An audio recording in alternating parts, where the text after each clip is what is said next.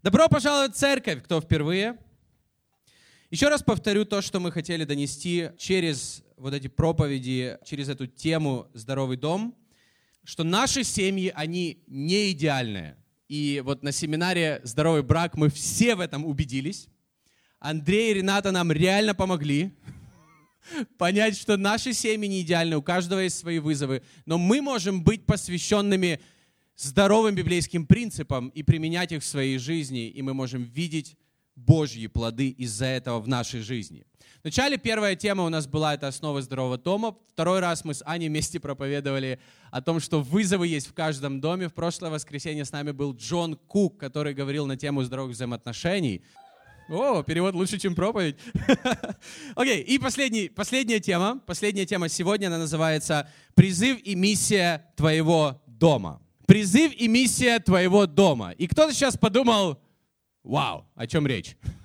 О чем речь? Призыв и миссия твоего дома. Я верю, что во Христе все наши дома, я верю, здоровые дома, у них есть их призыв и миссия от Бога. И, возможно, ты об этом никогда не задумывался. Но я хотел бы вначале прочитать один стих, который будет в основе всего, что я буду сегодня говорить. Это 2 Тимофею, 1 глава, 9 стих. 2 Тимофею, 1 глава, 9 стих. Я хотел бы, чтобы мы, конечно же, этот стих касается нас, каждого из нас. Я хотел бы говорить больше в контексте дома или семьи, или, возможно, если ты не замужем, не женат, возможно, это касается духовной семьи, возможно, это касается вашей физической семьи, ваших родителей и так далее. Но давайте подумаем об этом стихе в контексте наших домов где бы ты ни был. Бог спас нас и призвал нас своим святым призывом не по нашим заслугам, но для исполнения своей цели и по своей благодати, данной нам через Иисуса Христа еще до начала времен. Здесь в этом стихе говорится, что Бог спас нас, но также призвал нас.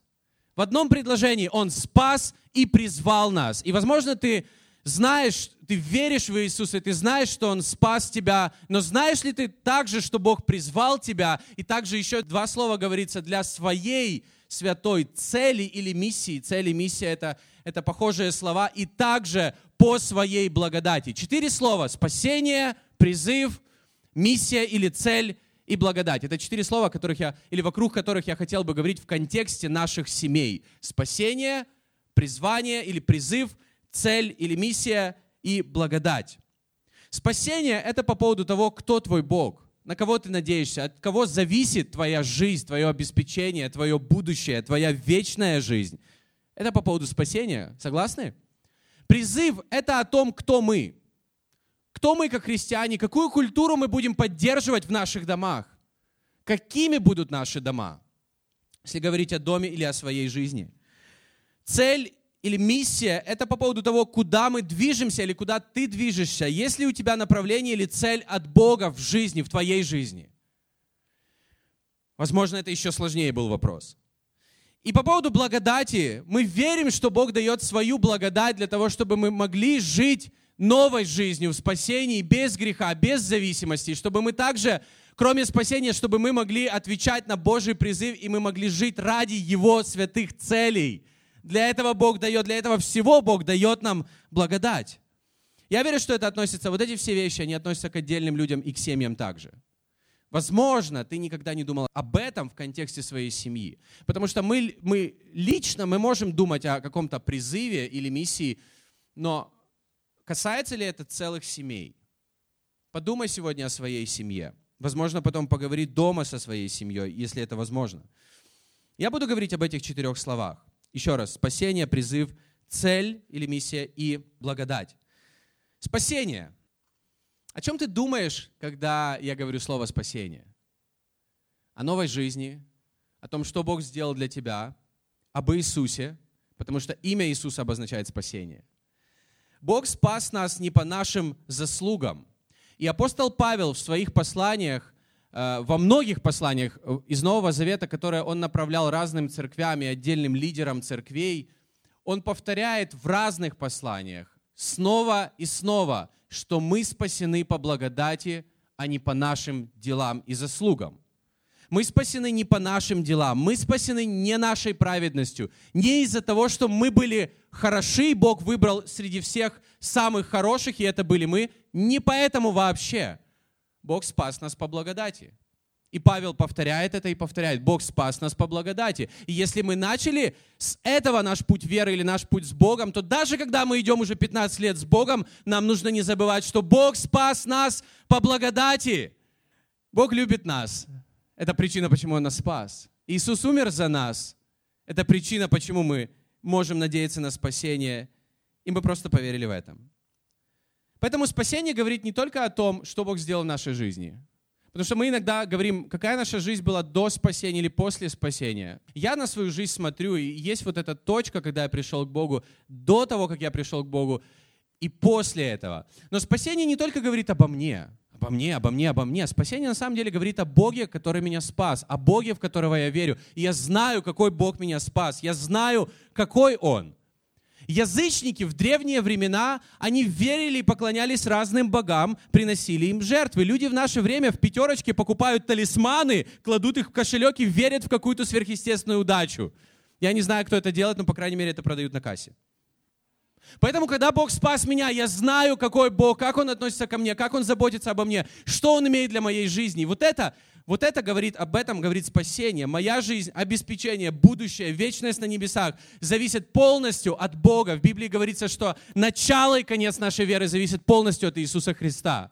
Когда, мы, когда наш фокус на нем. Но также спасение говорит, и я хочу обратить на это внимание, спасение также говорит о том, кому я служу. Вопрос, я кому-то служу? Да. В Библии говорится, что это не вопрос, Вернее, ну не то, чтобы в Библии говорится, но, но когда мы видим контекст Библии, знаете, мы, мы замечаем, что это не вопрос, будешь ли ты служить. Мы, мы люди, мы созданы, и мы служим. И мы можем служить желанием своей плоти, или мы можем служить Богу. Или мы можем служить каким-то обстоятельствам, какой-то системе, долгу, кредиту, работе, какому-то человеку, и так далее, и так далее. Мы, мы всегда кому-то служим. Но когда мы спасены, если раньше я был слугой плоти, и Библия говорит, что я не мог не грешить, не мог, это значит, я слуга, я, не, я, я без выбора, то когда я спасен, я, я живу в свободе. Поэтому служить Богу на самом деле это не ограничение, это честь и привилегия, это возможность, когда через даже мою жизнь, которая раньше была просто ужасной, Бог сейчас может делать какие-то хорошие вещи для других людей. Через мою жизнь. И для меня это честь и привилегия служить Богу. Строить Божий дом, но также служить людям и среди недели, когда Бог может использовать мою жизнь. Иисус Навин, 24 глава, 15 стих. Говорится следующее.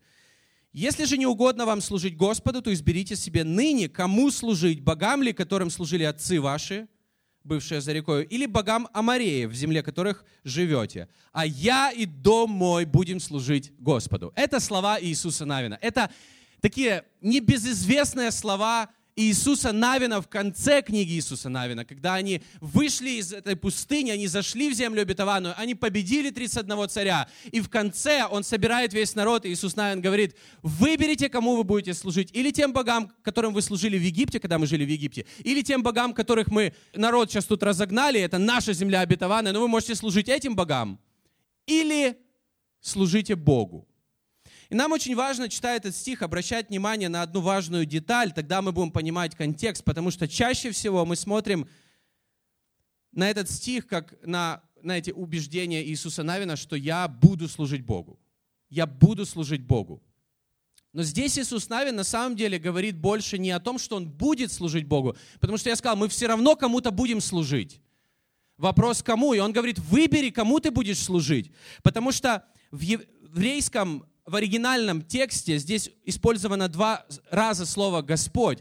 В оригинальном тексте это слово, это имя Бога Яхве, которое обозначает «Я есть». «Я есть» — это то имя, которое одна из заповедей, десяти заповедей, запрещала людям, евреям, говорить имя Бога напрасно или в суе. Поэтому в их оригинальных текстах они его заменили на Яхве, они там добавили некоторые буквы, которые буквально означают, скажем, Господь. И во, все, во всех местах в Ветхом Завете, когда мы встречаем слово Господь, это слово, где чаще всего стояло вот это имя Бога Яхве или Я есть. Это его личное имя, которое он сказал, открыл Моисею и так далее, но это другая тема. Итак, к чему я это все говорю? Потому что когда мы читаем этот стих и понимаем, что он не просто говорит, я буду служить Господу, но я буду служить Богу, имя которого он знал. Потому что это имя Бог открыл Моисею, и это имя Моисей передал Иисусу Навину, и он знал, я, я буду служить, я знаю, кому я служу. Давайте прочитаем еще раз этот стих, если можно его еще раз показать на экране. Я хочу, чтобы мы прочитали, зная, что здесь говорится. Еще раз. Если же не угодно вам служить Яхве, то изберите себе ныне, кому служить. Богам ли, которым служили отцы ваши, бывшие за рекой, или богам Амарея в земле, которых вы живете сейчас, а я и дом мой, мы будем служить Яхве. Другими словами, Иисус Навин говорит, моя семья будет служить Богу, которого я знаю, которого имя я есть, который был, есть и будет, который создал всю вселенную, который спас нас из Египта, провел нас через пустыню, который помог нам завоевать эту землю и победить 31 царя. Вот этому Богу будет служить моя семья. А вы выберете, кому вы будете служить. И поэтому мы также выбираем сейчас, или мы будем служить каким-то языческим богам, которым служили люди тысячу лет назад, или мы будем служить каким-то вещам, которые нас могут пытаться поработить сегодня. И я уже называл эти вещи. Кому ты будешь служить? Потому что мы будем кому-то служить, тому, от кого мы больше всего зависим. Иисус говорит, например, мы будем служить мамоне, если мы будем любить деньги – мы будем служить кредиту или ипотеке, если это станет центральным местом в моей жизни, и вся моя жизнь будет крутиться вокруг этого. И я это говорю не для того, чтобы, знаете, как-то, чтобы люди, у которых есть ипотека в этом зале, чтобы они как-то себя чувствовали плохо по этому поводу. Нет, просто это не должно стать местом центральным, место Бога в моей жизни, что бы ни происходило. Мы должны все равно уметь и, знаете, иметь вот эту смелость, чтобы провозглашать, а я и мой дом, и будем служить Иисусу Христу, Богу, которого я знаю, Бог, который меня спас, Бог, который заплатил за все в моей жизни. И да, возможно, сейчас определенный сезон моей жизни, и, но мой Бог, Бог любого сезона любого сезона. Аминь. Или я буду служить своей проблеме, или я буду служить Богу. Иисус Господь моей жизни, я буду служить Ему. И мы с женой приняли решение, что мы будем служить Иисусу. Я рад, что в моей семье мы приняли это решение вместе. Но я также хочу сказать сегодня тем людям, которые, возможно, здесь находятся, и вы, возможно, в вашей семье вы единственный, кто верит в Иисуса – и я хочу ободрить просто вас. Вы являетесь светом для, вашего, для вашей семьи и для вашего дома. И, возможно, для вас сегодня прийти домой и заявить, а я и мой дом, мы будем служить Господу, это даже не мудро. Но ты можешь верить в спасение своей семьи, потому что в Библии, в Деяниях неоднократно, несколько раз говорится, апостолы говорят, Деяния, например, 16.31, «Веруй в Господа Иисуса Христа, и спасешься ты и весь твой дом» спасешься ты и весь твой дом. Я просто хочу тебя ободрить, не сдавайся рано. Продолжай верить, провозглашай спасение. Будь Евангелием, будь Библией, будь Иисусом для тех людей, с которыми ты живешь вместе. И не сдавайся рано. Потому что Бог делает свою работу, Бог делает свою, свои вещи, какие-то свои чудеса. И, и, и многие из нас, я, так, я понимаю, о чем я говорю, я также был, когда я поверил в Иисуса, в моей семье надо мной смеялись, и я продолжал с ними жить, я там не переехал. И потом уже со временем, с годами, они продолжали, знаете, там подшучивать над тем, чем я занимался, или что я ходил в воскресенье в церковь, или что я служил в церкви. Но я продолжал верить и я знаю, что Бог делал свою работу через меня. И когда моя семья через годы пришли к Иисусу, и они начали, не только пришли, но они пришли и начали служить и любить Бога и приняли водное крещение. Я был в шоке. Но для меня это подтверждение, то, что Библия, она работает, Библия, она живая. Здесь говорится, веруй в Господа Иисуса Христа, спасешься ты и весь твой дом. Я хочу ободрить сегодня тех людей, которых, знаете, вы еще молитесь о своих домах, продолжайте это делать, продолжайте верить. Все, что здесь говорится, веруй в Господа Иисуса Христа. Все, запятая, спасешься ты и весь твой дом. Продолжай это делать. Веруй, веруй. Это, это не просто поверь, просто помолись. Продолжай верить, чтобы твоя вера не оскудела, чтобы твоя вера не стала меньше. В Библии также говорится, что неверующий муж освящается верующей женой, или наоборот, верующий муж освящает неверующую жену. Но также происходит по поводу детей и родителей, или родителей и детей. Возможно, ваши дети, они вообще отвергают Бога или церковь и так далее. Продолжайте верить, продолжайте быть для них светом, продолжайте быть для них Библией, продолжайте быть для них Иисусом. Если это по поводу ваших родителей, моя мама, она отвергала все, что касалось церкви, и каждый мой следующий шаг, знаете, мы говорим о следующем шаге, я всегда, каждый следующий шаг встречал оппозицию. Через 8 лет она пришла в церковь, в 49 лет она приняла водное крещение. В 49 лет, друзья. Она приняла водное крещение, и она до сих пор в церкви, она служит церкви, она любит церковь, она поддерживает церковь. Нам нужно не сдаваться рано. Нам нужно продолжать верить, потому что Бог делает свою работу, и, возможно, это семя, которое взойдет через время. Возможно, зима в твоей жизни или в твоем сезоне каком-то затянулась, но послушай, Бог делает свою работу. Если ты не женат, если ты не замужем, я хочу также ободрить тебя. Знаешь, это не совсем тот контекст, который говорится в Библии, когда неверующий муж освещается верующей женой или наоборот, потому что Библия ободряет нас, чтобы мы строили свои семьи на твердом основании, на крепком фундаменте. Конечно, это твой выбор. Но я хочу сказать из опыта, как пастор, чаще всего, когда люди строят взаимоотношения с человеком, который не верит в Бога, как ты, и не любит Бога еще больше, чем ты, ты будешь остывать, и ты будешь переставать Ему служить, и ты, возможно, потом перестанешь ходить в церковь, и, возможно, для тебя потом Бог станет таким же, знаешь, как для многих людей. Ну, где-то он там есть. Ну, на Рождество елку нарядим. И я хочу просто ободрить тебя. Ты знаешь, твое спасение или твое призвание, твоя цель и миссия, и то, как ты любишь Бога, сохраняй это и ищи. Я говорю многим молодым людям, найди того, кто будет любить Бога еще больше, чем ты тогда в твоей жизни будет все очень круто. Я имею в виду в твоей будущей семье. И поэтому в моей семье, не все члены моей семьи, когда я покаялся, они верили в Бога, но я верил, что мою семью я создам так, что мы будем служить Богу, мы будем служить Иисусу. Мы вместе скажем, что я и мой дом, мы будем служить Иисусу. И это на самом деле огромное благословение, огромная благодать, когда есть это. Аминь. Следующее, это призыв. И здесь говорится, что мы спасены и призваны во Христе. Мы спасены и призваны во Христе. Знаете, как будто не разделяются эти вещи. Когда мы спасены, мы и призваны. Мы спасены не только от греха, мы призваны к святой жизни. Мы не только спасены благодатью от чего-то, мы спасены для чего-то. И это очень важно нам всем понимать. Мы призваны для чего-то, а не только спасены от чего-то.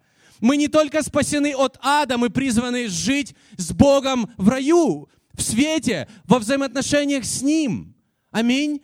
Поэтому мы не приходим к Богу из-за страха, мы приходим к Богу, который любит нас. Мы спасены и мы призваны. И вопрос, к чему призвана твоя семья, твой дом, ты сам? Призвание это кто мы? Кем мы являемся в Боге? Это основы твоего дома, это ваши ценности, это ваши приоритеты, это что приемлемо для вас, в вашей семье, у тебя, в твоей жизни лично. Мы говорим о балансе в семьях. И я хотел бы сказать об этом, потому что это важно. Я знаю, что, я знаю, что это очень важная тема, потому что люди задают вопрос, как, как разбираться, когда в твоей жизни есть, возможно, служение, есть церковь, есть работа, есть какие-то люди, есть семья, есть дети, есть счета, есть собака. Убить собаку. Да ладно, не буду убивать, я верю по благодати, я смогу со всем справиться. Но мы понимаем, что иногда это сложно балансировать. И чем больше детей, скорее всего, еще сложнее. У нас один добавился, и такое чувство, вся наша жизнь изменилась. Все изменилось. Раньше так было просто. И я не хочу возвращаться к этому. Мне очень нравится, как сейчас все происходит. Но я уже в ожидании, когда, допустим, у нас будет еще один ребенок, это будет еще веселее, это будет еще больше, не знаю, динамики какой-то в нашей жизни. Но я думаю, а как в этом всем балансировать? И люди задают вопрос, как это делать? Но я хочу сказать, что для нас с Аней это было, это до сих пор, и я верю, что это будет в будущем. Наши приоритеты, они не базируются на принципе пирамиды, как многие люди пытаются расставить это типа Бог, например, семья, это церковь, работа, или там как-то вставить. Вот, я не знаю, кто слышал это, это, это расставлять приоритеты. Но мы, мы должны уметь расставлять приоритеты. Мы все должны уметь, особенно взрослые люди, зрелые люди. Но мы с Аней, мы приняли решение, мы, мы когда-то об этом услышали, мы когда-то это увидели пример в других людях, верующих людях, и мы решили, что мы никогда не будем расставлять приоритеты вот так вот, просто по полочкам или, знаете, такой пирамидкой, Бог там, семья, церковь, потому что от этого часто бывает страдаем мы сами. Для нас Бог и призвание — это как стержень колеса, которое является вся наша жизнь. То есть как будто это колесо, где есть разные спицы, как разные сферы. Это, это дети, это семья, это наши взаимоотношения, это отпуск, это служение, это другие люди, это, это сходить э, с нашими мужчинами, лидерами в баню в январе там и так далее, и так далее. И знаете, это сестринство для моей жены, для меня это очень важное сегодня собрание. Но кто-то задаст вопрос, а какое собрание, это или сестринство для меня важнее? Я скажу, они оба для меня важны и ценны. Оба важны и ценны, и я не могу разделить. Какой ребенок для тебя важнее и ценнее? Ты не можешь разделить, ты любишь их обоих, может быть, по-разному, но иногда в жизни что-то, знаете, как будто не в балансе, и нам, знаете, что нужно сделать? Просто подкрутить какие-то спицы, как сферы, обратить на это внимание, чтобы эта жизнь стала более гладкой и все пошло нормально. А не пытаться разделить четвертое и пятое место, все-таки четвертое с пятым поменять или наоборот – отдых. И отпуск в, этом, в этих всех приоритетах часто проблема в том, что он уходит на нижнюю планку, и люди пять лет без отпуска. Потому что ты пытаешься разобраться с первыми тремя или четырьмя, но я хочу сказать и бросить вызов. Уже сейчас в декабре планирую отпуск на следующий год. Тебе нужен отпуск, тебе нужен отпуск, тебе нужен шалом, называя это библейскими словами. Тебе нужно это, чтобы работать, чтобы быть в порядке, чтобы твоя семья, твоя душа твое тело были в порядке, чтобы работать, чтобы достигать чего-то. Эй, ну правда же ведь? И нужно сейчас планировать отпуск в следующем году. Поэтому отпуск, он важнее, не важ... оно все важно на самом деле. Поэтому для меня баланс базируется на том, что как стержень этого. Это Бог и Его призвание для моей жизни. И вокруг этого будет все остальное. Не ребенок должен быть в центре. Может быть, конечно, но тогда моя вся семья будет вокруг ребенка. Не может быть призвание одним из вот этих, одной из вот этих сфер. Призвание для меня и мой Бог для меня — это центр всего, вокруг которого движутся все сферы. И я обнаружил следующее, что для Бога важна каждая сфера моей жизни. Каждая сфера моей жизни. Что для Бога важнее, дух, душа или тело? Конечно, мы скажем дух, но Он создал и наши тела. И Он заботится о наших делах. И Иисус на кресте умер не только за наш дух, но и за тело, и за душу. Он пришел, чтобы умереть за наши души. Поэтому Бог, Он заботится обо всех сферах. Да, есть какие-то вещи важнее, но вопрос, что в центре, вокруг чего крутится твоя жизнь, твоя, в твоей семье. Для меня лично призыв от Бога — это стержень, вокруг которого строится все остальное. Ефесянам 4 глава, 1-7 стих. Смотрите, что говорит Павел. «Итак, я, узник Господи, умоляю вас поступать достойно звания, призыва, достойно звания, в которое вы призваны, со всяким смиренномудрием и кротостью и долготерпением, снисходя друг к другу любовью, старайтесь сохранять единство Духа в союзе мира, мира, одно тело и один Дух, как вы призваны к одной надежде вашего звания. Один Господь, одна вера, одно крещение, один Бог и Отец всех, который над всеми и через всех и во всех нас. Каждому же из нас дана благодать по мере дара Христова. Здесь говорится о том, что у нас есть вот это единство из-за того, к чему мы призваны и что является в основании. Независимо от обстоятельств. Мы с Аней верим в одного Бога, мы с Аней имеем, знаешь, как одну и ту же Библию, одну и ту же веру, одно и то же видение, один и тот же Дух, который нас объединяет, один и тот же Дух Святой, одна и та же благодать, которая нам помогает. И когда у тебя, когда ты знаешь, к чему ты призван, когда ты понимаешь вот эти вещи, это объединяет. Например, мы знаем, что мы призваны быть христианами, и вся наша жизнь должна крутиться вокруг этого. Я остаюсь христианином не только в церкви, а и на работе. Да? Да. Поэтому, возможно, тебе нужно уйти с этой работы. Или, возможно, перестать делать или говорить какие-то вещи, потому что ты призван быть светом, ты призван быть похожим на Христа, ты призван нести Божьи ценности где бы ты ни находился. Вот к этому, друзья, мы все призваны. Мы все призваны. Также мы сами призваны быть пасторами. И это также нашу жизнь как-то, знаете, формирует.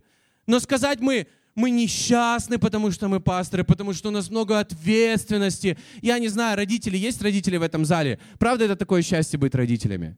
Это такая благодать быть родителями. Это самое, не знаю, нереальное и великолепное что может быть, когда ты понимаешь, что у тебя родилось такое маленькое, потом оно, конечно, вырастает, начинает права, права качать и так далее. Я еще до этого не дошел, но пока что я так счастлив быть родителем, также я счастлив быть пастором, но это формирует мою жизнь. Я не пастор просто, чтобы проповедовать, просто чтобы в воскресенье выходить что-то делать в церкви, и среди недели также.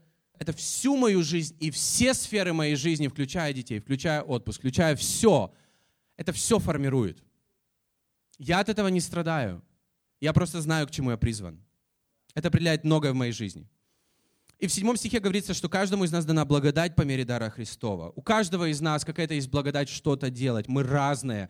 Мы с Аней говорили на второй э, проповеди две недели назад, что мы очень разные. И это помогает нам отвечать на Божий призыв.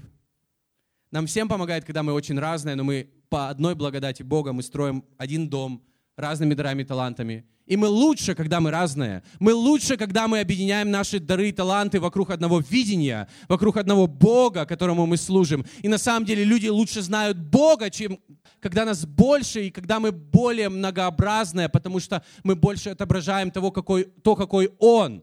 Потому что часто для людей Бог это как будто в коробочке, вот Он такое и все. Ты знаешь, Бог намного больше, чем ты думаешь. И через всех нас Бог являет себя. Через церковь, его церковь.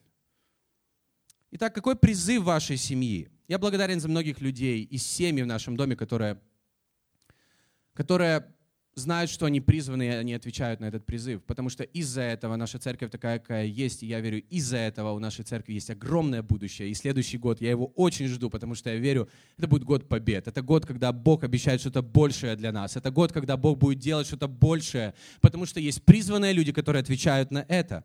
Какой призыв в твоей жизни?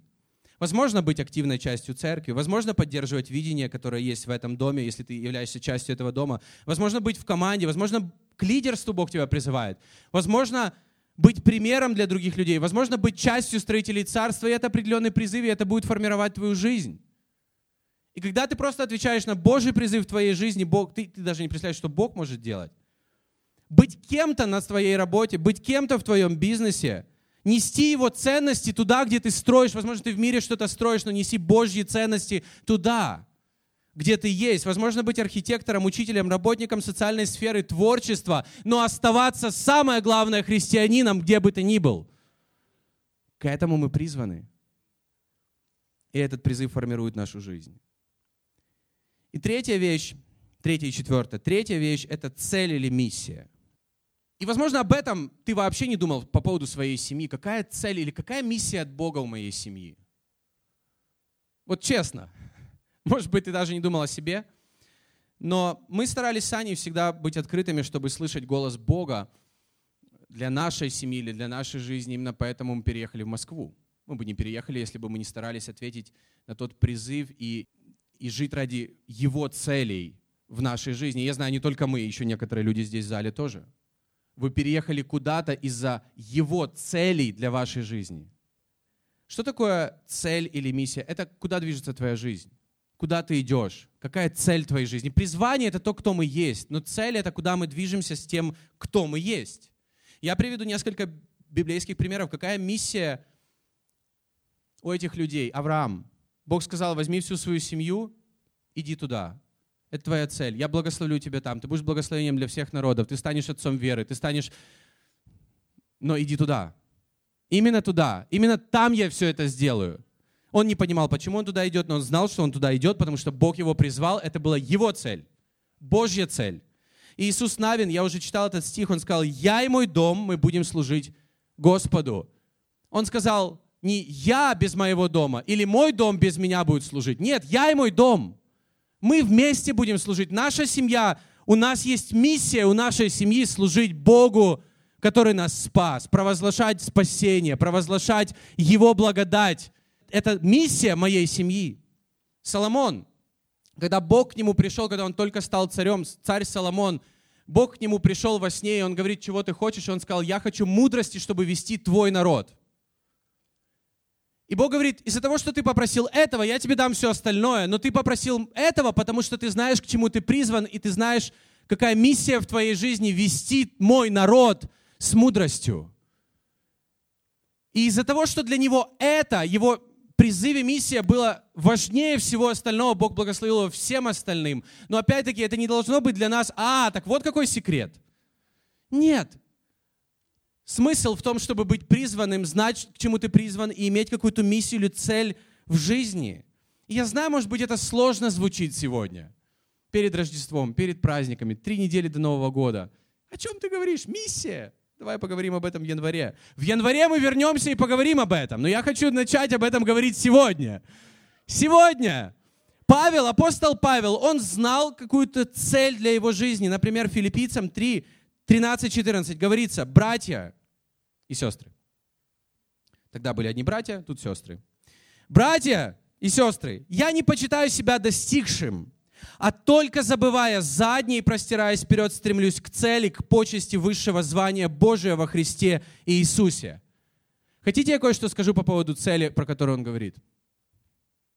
Братья, не почитаю себя достигшим. Во многих посланиях, которые он писал разным церквям, Павел начинал с того, что он говорил, «Я апостол Иисуса Христа». Они, я Павел, апостол Иисуса Христа. Та -та -та -та. Это было его призвание быть апостолом. Вот это его было призвание. Но о какой цели он говорит? Цель его была проповедовать язычникам.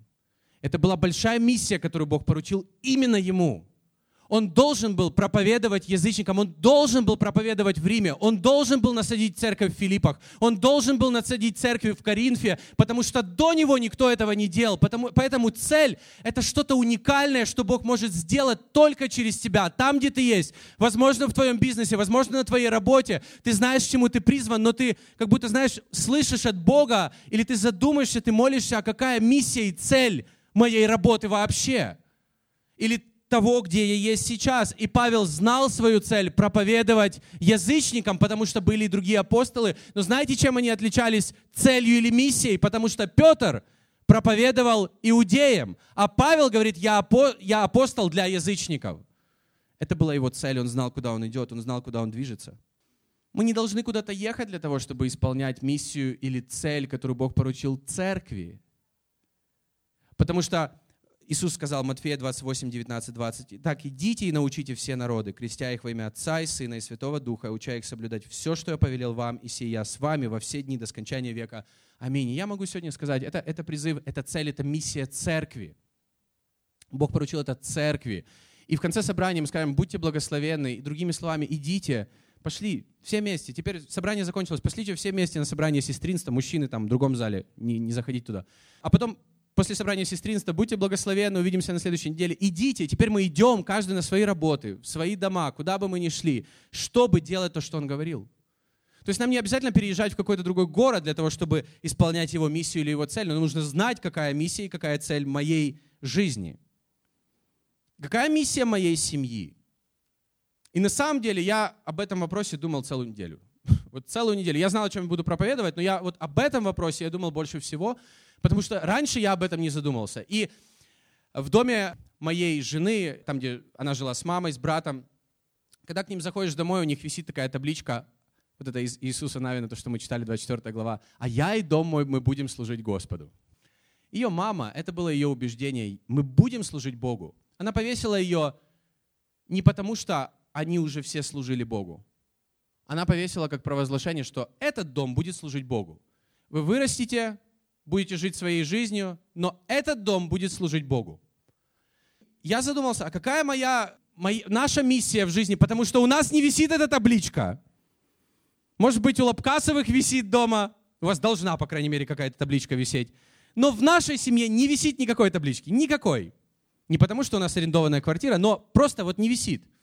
И я задумался, а какая реально миссия или какая цель моей жизни? Вот если вспомнить все, что связано со служением в моей личной жизни – и я знаю миссию моей церкви, нашей церкви, церкви Хилсон, это достичь мир, повлиять на него, строя большую библейскую церковь, в центре которой Иисус Христос. изменяя мышление людей и снаряжая их для лидерства и влияния в каждой сфере жизни. Я сделал это видение своими, я знаю, многие люди также. Мы делаем это видение своим, но я все же задумался, а какая моя миссия, вот моя лично? Какая моя личная миссия? И я написал ее, и я хочу вам прочитать, и я надеюсь, это, это, наверное, то, что было в моей жизни, когда я был молодежным пастором, когда я служил, когда я начал служить Богу, и до сих пор. Но я надеюсь, что вы это увидите в следующие 20-30 лет. Я это написал, я это себе тоже написал, чтобы в одном предложении написать одну какую-то цель, которую я вижу, как Бог использует меня, или для чего Он использует меня, или для чего Он призвал меня быть пастором, потому что Он не призвал меня быть пастором, чтобы проповедовать. Внимание. Но я верю, моя миссия следующая. Помогать людям раскрыть свой потенциал в Боге на 100% и снаряжать их всем для того, чтобы они жили влиятельной жизнью ради Иисуса Христа там, где они есть. Вот это видение, которое, и вернее, это миссия, которую я вижу для своей жизни. Может быть, это так, знаете, звучит, и оно касается, это, это очень созвучно, возможно, с видением нашей церкви, потому что я отношу себя к видению нашей церкви, но это именно то, что по поводу моей жизни. Это то, в чем я вижу свою жизнь, в чем я вижу свою цель. Это то, из-за чего я переехал в Москву, и это то, чем я живу в Москве, это то, куда направляется моя жизнь. И я надеюсь, что она будет направляться так и дальше. Возможно, это станет немножко шире, возможно, я увижу немножко больше, чем это, но сейчас это оно, я знаю эту миссию, я знаю эту цель, почему я тот, кто я есть, и почему я делаю это. Теперь о, муже, о мужьях и женах пару слов.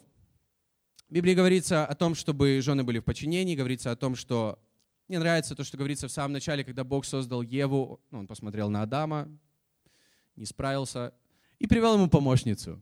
Мы читали притчи 31 глава, вот какая помощница, вау! Я верю, что Ева была еще круче. Возможно, такой же, но крутую помощницу привел. Если мы почитаем эти первые главы, Бытие, первая, вторая глава, мы увидим, что Адам, он не был до грехопадения, он не был просто, знаете, такой парень, которому... Зачем ему нужна была помощница? Потому что у него была миссия. Потому что Бог сказал, я благословлю тебя, плодись там, размножайся, но ты будешь управлять над всем. Ты будешь как лидером для всего. Ты будешь, твое призвание быть моим образом, отображать меня здесь на земле. И твоя цель управлять и быть главой для всего, что здесь происходит на земле. Никто никогда не задумался. И поэтому Бог дал ему Еву как помощницу для той миссии и цели, которая у него была. И мы все мужья хотим, чтобы наши жены слушали нас. Но вопрос, а мы думаем ли о том, что Бог от нас хочет, от нашей жизни? Потому что быть помощником тому, у кого есть цель, видение и направление, легко. И очень сложно быть помощником тому, кто не знает, куда он идет, не знает, что Бог от него хочет. И в Библии говорится, что жена слушает мужа так же, как муж слушает Христа. То есть Христос, муж и жена. Поэтому мы, мужья, если мы хотим, чтобы наши жены следовали за нами, нам нужно следовать за Христом. Да, нам нужно любить жен. Но то, что позволяет нашим женам следовать за нами, поддерживать нас во всем, когда мы следуем за Христом, это, это принцип. Когда мы знаем, куда мы идем, как мужья. Я молюсь, чтобы наши мужья знали, куда они идут, знали, к чему они призваны, знали, кто они во Христе.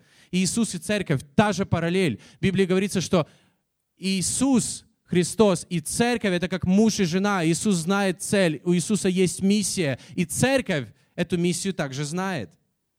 И опять-таки я хочу сказать пару слов о балансе. Буквально пару слов о балансе. Когда есть цели, когда есть призыв, как балансировать в служении, в жизни, во всем. Мы сегодня пели песню, которая говорит о сезонах. В жизни есть сезоны. И иногда нам нужно быть чувствительными и мягкими, чтобы понимать, что делать в этот сезон или в тот сезон, потому что сезоны могут отличаться, иногда нам нужно жить в разных местах, нам нужно заниматься не тем, чем мы занимались в прошлом сезоне. И, возможно, тот сезон, в котором ты был раньше, и, возможно, ты сожалеешь о каких-то вещах, но он закончился, и начался новый сезон. Мудрость в том, чтобы в каждом сезоне Бог оставался Богом, а мы понимали, что нам делать в этом сезоне. Потому что есть сезон сеяния, есть сезон жатвы. Есть сезон для всего. И нам нужно быть чувствительными. И я просто приведу пример. Простой пример. Пару лет назад мы с Аней переехали за город в Химке, мы жили в Химках, мы, мы жили, работали год в Химках, и мы забеременели в Химках. Мы переехали туда, мы жили там, нам все нравилось, но когда мы забеременели, мы почувствовали это новый сезон, и нам нужно вернуться в Москву и воспитывать ребенка сейчас, здесь, в Москве, чтобы продолжать служить и отвечать на Божий призыв так, как Он нас призвал. И честно, мы не переехали, потому что нас что-то не устраивало, нас все устраивало, все было круто, но мы поняли, что это просто другой сезон с другой стороны, иногда бывают моменты, когда ты просто не знаешь, как правильно поступить, как лучше поступить, и мы учимся у друг друга. И когда мы забеременели, когда уже Аня так росла, она становилась больше, и уже, уже там седьмой, восьмой месяц, и мы общались с разными лидерами, с разными пасторами на тему, а как вы служите дальше Богу, когда у вас рождаются дети, что вообще делать, как это. И одни из тех, с кем мы общались, это были Гарри и Кэти Кларк, из, наши пасторы Хилсон в Лондоне.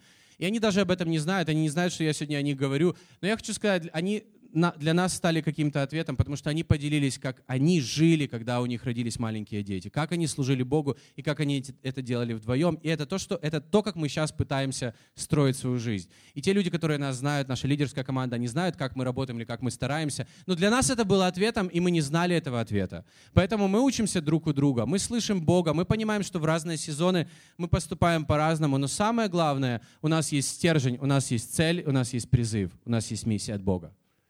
Когда это есть, я честно скажу, не так-то сложно балансировать. Потому что ты знаешь, вокруг чего крутится вся твоя жизнь. Аминь. Я хочу закончить четвертым словом, о котором здесь говорилось в том стихе, который мы прочитали, 2 Тимофею, 1 глава, 9 стих, о том, что Бог спас нас и призвал нас, и, и, и дал нам возможность жить ради Его святых целей по Его благодати, которая дана нам еще прежде вековых времен. Бог дал нам благодать, друзья. Бог дал нам благодать. И, возможно, ты сейчас в сезоне, когда не все в порядке в твоей жизни. Возможно, ты в сезоне, когда у тебя есть проблемы в семейных взаимоотношениях.